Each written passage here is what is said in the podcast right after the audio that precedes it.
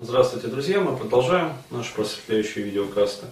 А, и в этом видеокасте я бы хотел а, рассмотреть три типа людей, ну, на которых я вот делю на эти типы а, все как бы наше общество, и дать ответы на вопросы, такие душещипательные вопросы, почему некоторым людям вот достаточно легко выстроить отношения, ну и вообще общение с окружающими, а некоторым людям сделать это достаточно сложно.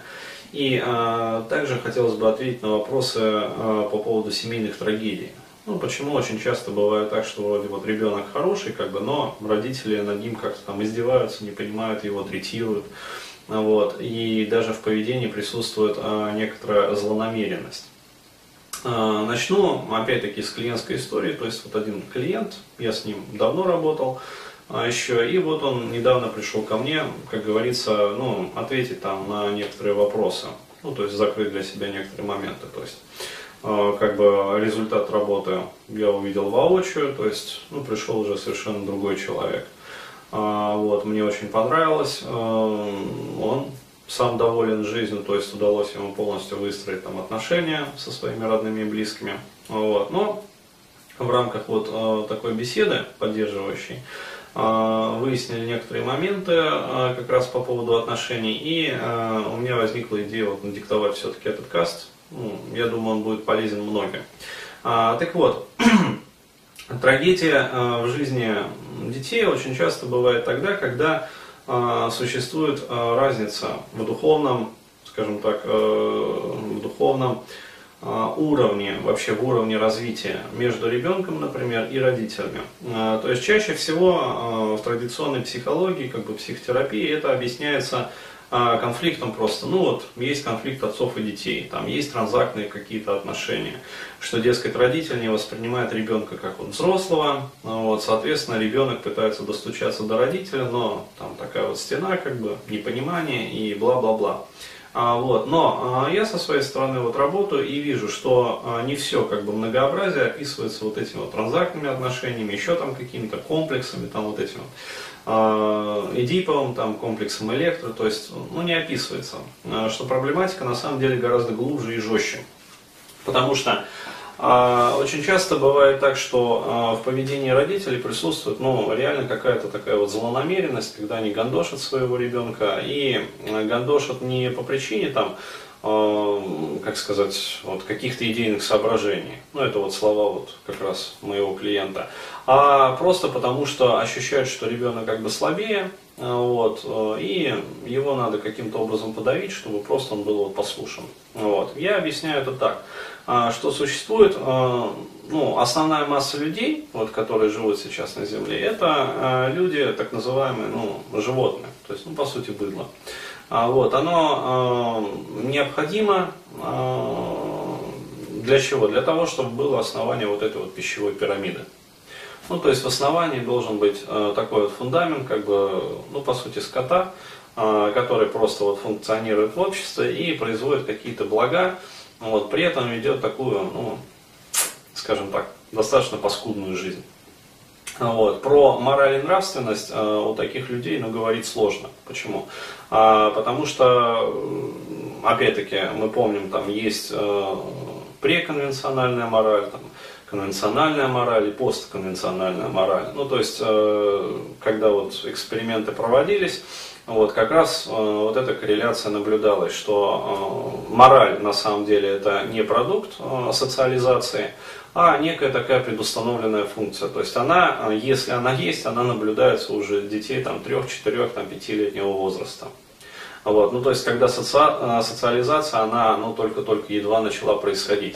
То есть, ребенок только-только вышел, как говорится, из пеленок, вот, и потихоньку начал там смотреть на отношения как бы взрослых. Причем, а, парадоксальным образом было доказано вот этот вот интересный феномен, что а, у абсолютно животных родителей могут рождаться ну, реально дети высокоморальные, то есть с предустановленной опцией э, высоко развитой морали, которые изначально вот, э, имеют, вот, как я это называю, эталон в своей душе.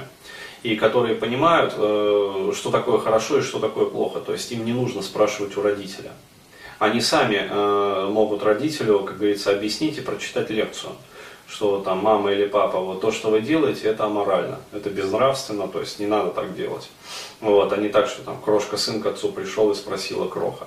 Вот, а это как раз э, стих, стихотворение показывает э, поведение ребенка так называемого конвенционалиста. Ну, то есть э, человека, э, который обладает такой вот конвенциональной моралью, то есть э, если что такое конвенциональная мораль? Это ориентация на самую большую вот в обществе референтную группу. Ну, то есть, если здесь не принято плевать, как говорится, на газоны, вот, то и я не буду плевать на газоны. А если здесь все как бы плюют на газон, то и я буду плевать. То есть, если здесь не принято как бы обманывать лгать, то и я не буду лгать и обманывать. А если здесь принято лгать и обманывать, то есть это нормой жизни является, то и я буду лгать и обманывать. А, вот, э, и так далее, таким образом. То есть, э, это люди, у которых вот мораль ориентирована на, скажем так, поведение большинства. А, вот. И существует э, очень такая тонкая прослойка людей, то есть я вот говорю, это 2%, э, которые как раз обладают вот этим вот встроенным эталоном. То есть они обладают постконвенциональной моралью, то есть встроенной опцией, предустановленной опцией э, вот, морального, так скажем, программного обеспечения. Э, вот, то есть это люди, которые обладают э, такой программой, которая называется совесть. Ну, то есть совесть это, как сказать, э, нечто, что, как сказать, вот, оно как бы советует нам свыше. То есть, как правильно стоит жить, как правильно стоит поступать. А вот. И таких людей действительно на самом деле очень мало, то есть э, их всего 2% от общей массы, а остальное это вот фундамент как бы пищевой этой пирамиды, то есть люди, по сути, животные.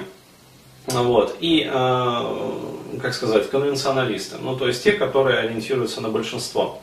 А вот. И когда э, в семье, то есть, ну когда в семье как бы у родителей э, животных рождается ребенок, как бы без морали и нравственности, ну то есть животное по сути, то здесь как бы все нормально. А, вот. А, ни разу не встречал, когда у родителей высокоморальных, высоконравственных рождаются дети животные. Вот, то есть гипотетически допускаю эти случаи, но лично сам ни разу не видел. Вот. Но сколько угодно на самом деле случаев, когда ну, реально трагедия в жизни происходит, когда у родителей животных рождается ребенок с предустановленной опцией морали и нравственности. Вот. Тут э, начинаются форменные, ну, короче говоря, трагедия жизни начинается. А, вот, потому что а, родители, они такого ребенка, они абсолютно не понимают. Ну, они безнравственны, они скот, по сути своей. А, вот. а ребенок, он, как говорится, пришел свыше, а, вот, то есть из других, скажем так, миров. А, вот. И получается так, э, что, как сказать, в руках родителей все ресурсы, вот, и они имеют полное влияние на такого ребенка. И они его начинают просто вот ломать об колено. А вот такие вот клиенты ко мне приходят, это да, это люди с сильно поломанной судьбой, с поломанными судьбами. А вот, я помню, в общем, как меня самого как бы ломали в таких случаях. Вот, но а, даже этот случай не является а, особенно критичным, вот, потому что есть а, случаи еще жестче. Дело в том, что а вот, э, как я уже сказал, есть большая категория людей без морали и нравственности, то есть без души, как условно говоря, без развитой души. А, и есть люди со встроенной вот, э, как бы опцией, а, вот, то есть душой. А, этих людей отличает способность коммуницировать на уровне сердечного центра. В чем это выражается? Это выражается в том, что такой человек, он пытается, скажем так, э, когда идет коммуникация, понять другого человека, то есть вникнуть в его мировоззрение, миропонимание и мироощущение. А вот. И э, для того, чтобы это произошло, необходимо как бы свою душу навстречу этому человеку раскрыть. Вот. А, поскольку с другой стороны, ну, человек отнюдь вот не его уровня, а просто животное, ну то есть скотина, по сути, а, вот, то а, вот это вот раскрытие души и некая такая беззащитность а, такими вот скотами воспринимается как слабость. И а, поскольку по законам животного мира а, как говорится, ну, там действуют инстинкты, а, вот, то есть э, слабого там подави, вот, оступившегося там подтолкни, вот, ну, чтобы он окончательно в пропасть свалился. А, вот, э, там не действуют законы там, братской взаимовыручки, так, там, помощи, там, понимания и всего такого. То есть там действуют жесткие законы. Вот, поскольку э, такое животное воспринимают, ну, в облике человека, воспринимают как бы такое раскрытие навстречу э, и снятие вот этих вот э, защит как слабость, вот, то она начинает такого человека просто-напросто нагибать. И э, вот как клиент, который пришел ко мне, для меня, говорит, было откровением э, узнать, увидеть, то есть в своих родителях, э, я вдруг понял, я, говорит, всегда думал, что э, у нас с ними конфликт по идейным соображениям. Ну, то есть, что я пытаюсь до них что-то донести, ну, что считаю правильным. А у них есть некое такое вот миропонимание свое какое-то, ну, некий свой как бы эталон, исходя из которого они пытаются переделать меня. Вот, когда я, говорит, вот после твоей терапии стал уже анализировать взаимоотношения, я понял, что там эталоном и не пахнет, говорит. Вот, я понял, что там просто животные инстинкты, а вот, и у них нету никакой иной задачи, просто как вот, они видят слабость. Вот, если слабость, все, надо подавить. То есть там нету никаких идеалов, там нету никаких эталонов, там нету никакого а, особого видения мира. То есть для меня, говорит, это было таким вот шоком и откровением. Когда я понял, что просто вот, вот ну настолько, говорит, элементарно, то есть вот просто нагибаешь их в свою очередь, то есть проявляешь силу, и они слушаются. То есть, ну элементарно. А сколько я, говорит, пытался, сколько я, говорит, нервов там и здоровья потратил, пытаясь вот вникнуть в их э, мировоззрение. И так, говорит, э, никакого результата и не получил. Ну, а так как просто понял, что да, это просто вот, как говорится, вот, ну, животное, живущее по законам животного мира. Вот, кто сильный, тот и прав. Вот. И стал просто проявлять силу, и родители, как говорится, стали послушными абсолютно. А, вот. Но, естественно, поскольку он сам высокоморальная личность, то есть он, а, как говорится, ну, над ними целенаправленно не гнобит их, не издевается над ними. Вот. То есть у него рамки заданы. Ему не нужно вот эту вот внешнюю мораль а, устанавливать для того, чтобы действовать, как говорится, вот по совести, по справедливости. Эта опция уже внутри него прошита.